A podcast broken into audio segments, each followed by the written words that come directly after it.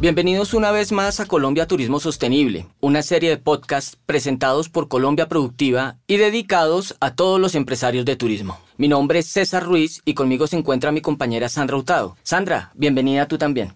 Muchas gracias, César. Y gracias a todos nuestros oyentes por conectarse una vez más con nosotros. En los últimos episodios hemos venido conociendo diferentes proyectos y empresas que han implementado buenas prácticas ambientales en sus quehaceres, a tal punto de volverse empresas completamente sostenibles. El día de hoy conoceremos la historia de no uno, sino dos restaurantes colombianos que también han introducido la sostenibilidad en sus negocios. Así es, Sandra. Son restaurantes muy conocidos en sus ciudades. Uno de ellos es Di Silvio un restaurante cartagenero, y el otro es Takami, una cadena de restaurantes de Bogotá, entre los que se encuentran La Fama, Osaki y Cipote. Así que empecemos.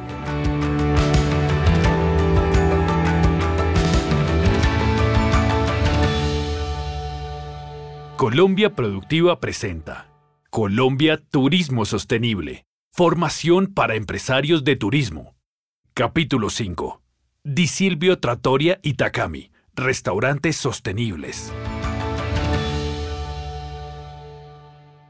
Bueno, César, y vamos a empezar de una vez, porque tenemos dos invitadas muy especiales el día de hoy. La primera de ellas es Mercedes Rizo, gerente y cofundadora del restaurante ubicado en el corazón turístico de Cartagena, Di Silvio Trattoria. Mercedes, bienvenida a este podcast quiero que empecemos a hablar sobre el impacto económico que ha tenido la sostenibilidad dentro de Disilvio Tratoria. Cuéntanos, ¿qué ha representado económicamente la implementación de estas buenas prácticas? En términos económicos tenemos, por un lado, ahorros. En el tema de dejar de disponer tantos kilos de residuos al sistema público de recolección de basura nos representa un ahorro que hemos calculado más o menos de entre 3 y 4 millones de pesos anuales. En términos energéticos, las decisiones que hemos tomado nos representan hoy ahorros por 22 millones de pesos al año. Mercedes, Ustedes en Disilvio Tratoria han implementado y lo siguen haciendo varias buenas prácticas ambientales, como la reducción de plásticos de un solo uso, el compostaje de los residuos y el biocompostaje que ahora están realizando con ayuda de una mosca soldado que genera una larva que consume los desechos orgánicos procesados. ¿A futuro qué planes o metas tienen respecto a buenas prácticas ambientales y sostenibilidad? Nuestras metas son basura cero, esa es la meta. Plásticos de un solo uso, cero. Queremos llegar a tener realmente implementado un tema de economía circular. Bueno, Mercedes, ya para ir terminando, ¿cómo ve Di Silvio Tratoria la pertinencia de que el país cuente con una política de turismo sostenible? Creemos que una política de turismo sostenible no es solamente pertinente, es urgente y es absolutamente crítica. Eh, la industria del turismo que tenemos es una industria bastante depredadora y mm, como han hecho en otros países y están haciendo en otros países, tenemos que definir qué tipo de turismo queremos y cómo vamos a lograr que ese sea el turismo que llegue a, a nuestro país. Mercedes, muchísimas gracias por acompañarnos en este espacio. Agradecemos su tiempo y quisiéramos que para cerrar le dejara un mensaje a todos los que nos están escuchando para que también se motiven a implementar la sostenibilidad en sus negocios. Yo le digo a los colegas y a las empresas que esto no es un tema retórico, esto no es un tema romántico, eh, esto no es un tema de obligatorio, esto no es un tema de seguir unas normas y cumplir, esto es un tema de compromiso personal, esto es un tema de comprender que si no hacemos esto, el mundo está destinado a perecer.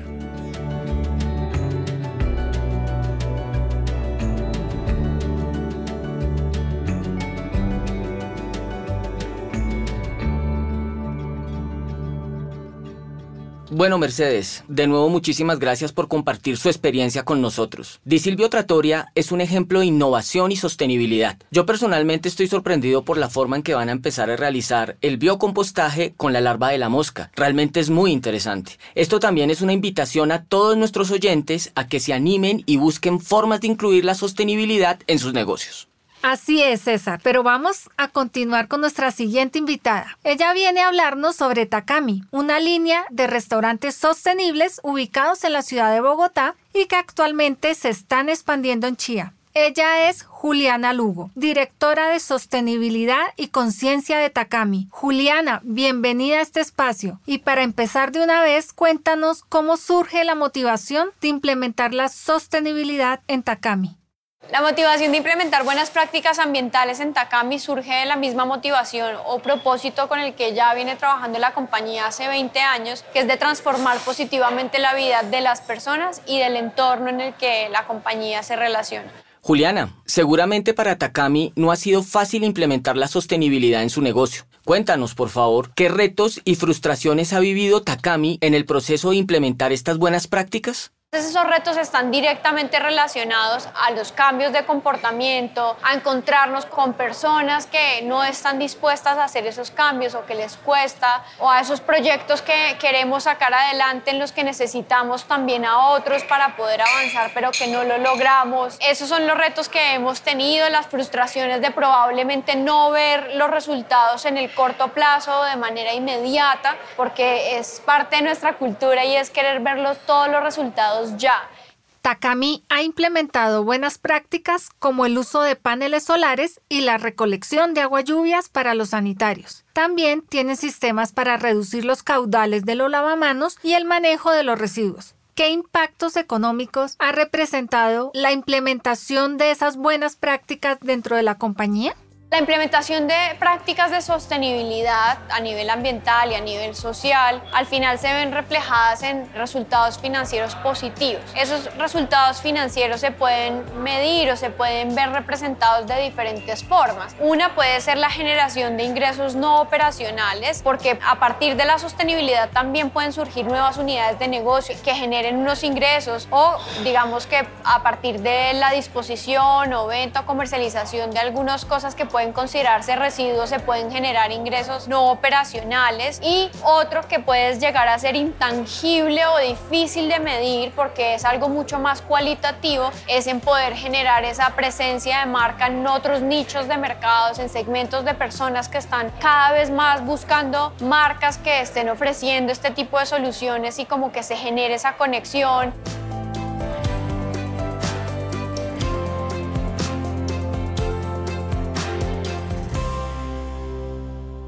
Sandra mencionaba hace un momento algunas de las prácticas que ha implementado Takami. Nosotros quisiéramos preguntar, Juliana, ¿cuál de todas las prácticas que ha implementado Takami los hace sentir más orgullosos? De todas las prácticas que hemos implementado en Takami, probablemente las que nos sentimos más orgullosos es de estos proyectos que hemos logrado trascender, que nos han retado mucho internamente porque nos han hecho aprender o reaprender a hacer cosas. Uno de esos proyectos es un domicilio, un árbol, pero también otro es en búsqueda del mejor ingrediente, en el cual hemos recorrido el país, hemos llevado también a los chefs a conocer el origen de los ingredientes, a entender las dificultades y las brechas que tenemos como país, sobre todo en nuestro sector agrícola, en las actividades pecuarias. Eso también es algo que nos ha conectado mucho y que ha hecho que a nivel interno nos conectemos con lo que pasa afuera.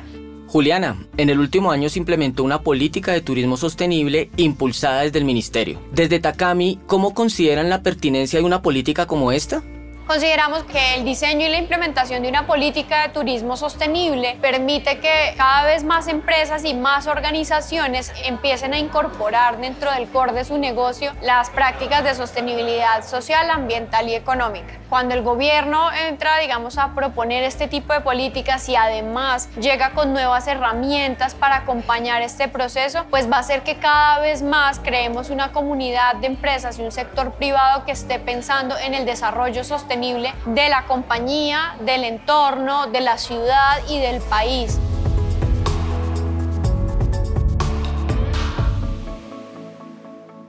Bueno, Juliana, ya para ir cerrando, ustedes en Takami se animaron y han avanzado en temas de sostenibilidad, a tal punto de crear un área de sostenibilidad y conciencia dentro de la compañía, de la cual usted es la directora. ¿Qué mensaje le daría a todos esos empresarios que nos están escuchando para que se animen a implementar la sostenibilidad dentro de sus compañías? Bueno, el mensaje que le daríamos a los empresarios y emprendedores del sector de turismo para que se motiven a implementar prácticas de sostenibilidad y a incluir la sostenibilidad dentro de su negocio es que es posible y no es más costoso. Se trata simplemente de poder entender cómo con los recursos que cuenta la empresa y cómo a partir del saber hacer del negocio, lo que se sabe hacer se puede hacer de una mejor forma e ir evolucionando lo que ya se hace. Juliana, tiene toda la razón. Agradecemos mucho que haya estado el día de hoy con nosotros y nos haya compartido esas experiencias que desde Takami ya han vivido. Así es, Sandra. Y bueno, se nos acabó el tiempo por el día de hoy. Tuvimos dos grandes invitadas de dos restaurantes colombianos. A nuestros oyentes, una vez más los invitamos a que nos visiten en nuestra página web colombiaturismosostenible.com, donde encontrarán más información y material sobre este curso. Nos vemos en una próxima ocasión con nuevos invitados, nuevas compañías, nuevas experiencias y nuevas prácticas ambientales. Hasta pronto.